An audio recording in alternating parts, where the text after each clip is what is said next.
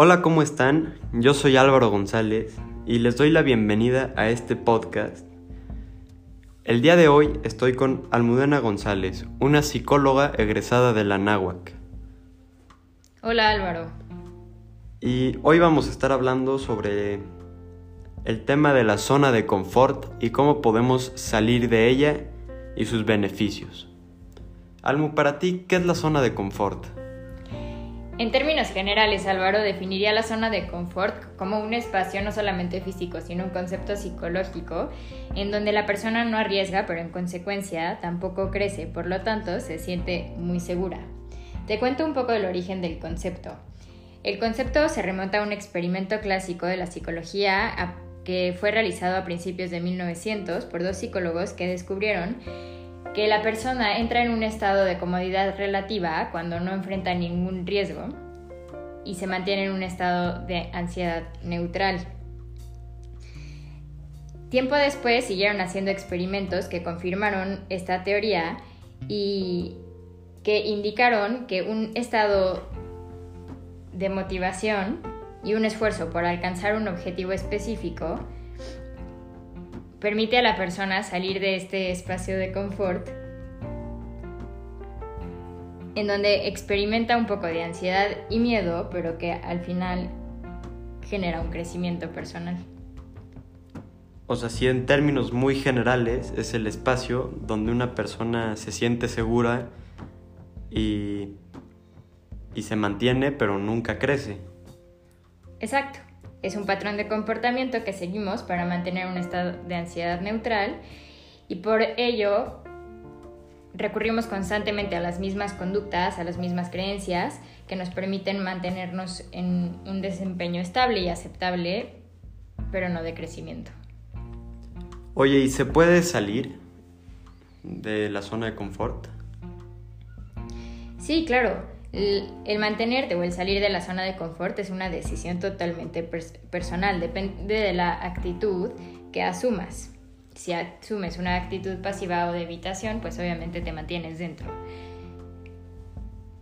¿Y cuáles son algunos tips que tú nos podrías dar para, para poder salir de la zona de confort?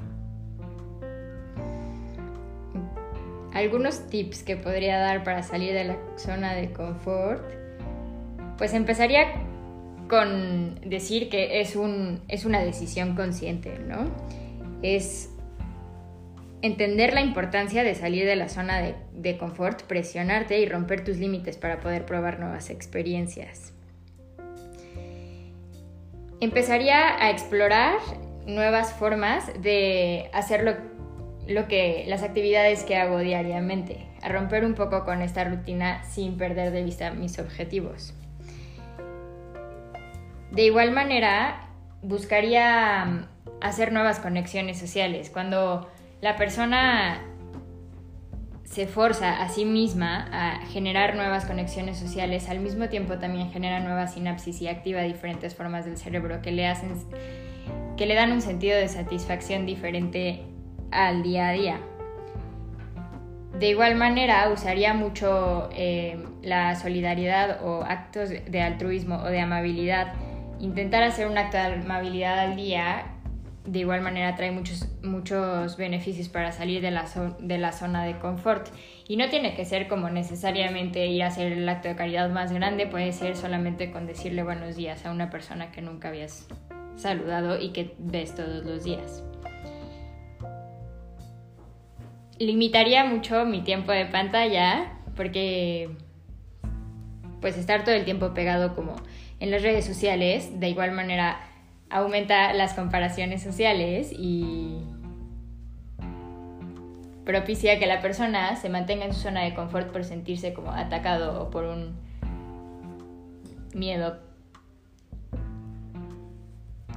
O sea, siempre es bueno crecer, experimentar y bueno, para la gente que no sabía cómo podía empezar a salir de su zona de confort, aquí están estos tips que eso pues lo hace, hace más fácil empezar esto, ya que no empiezas desde cero y te da un punto de inicio, ¿no?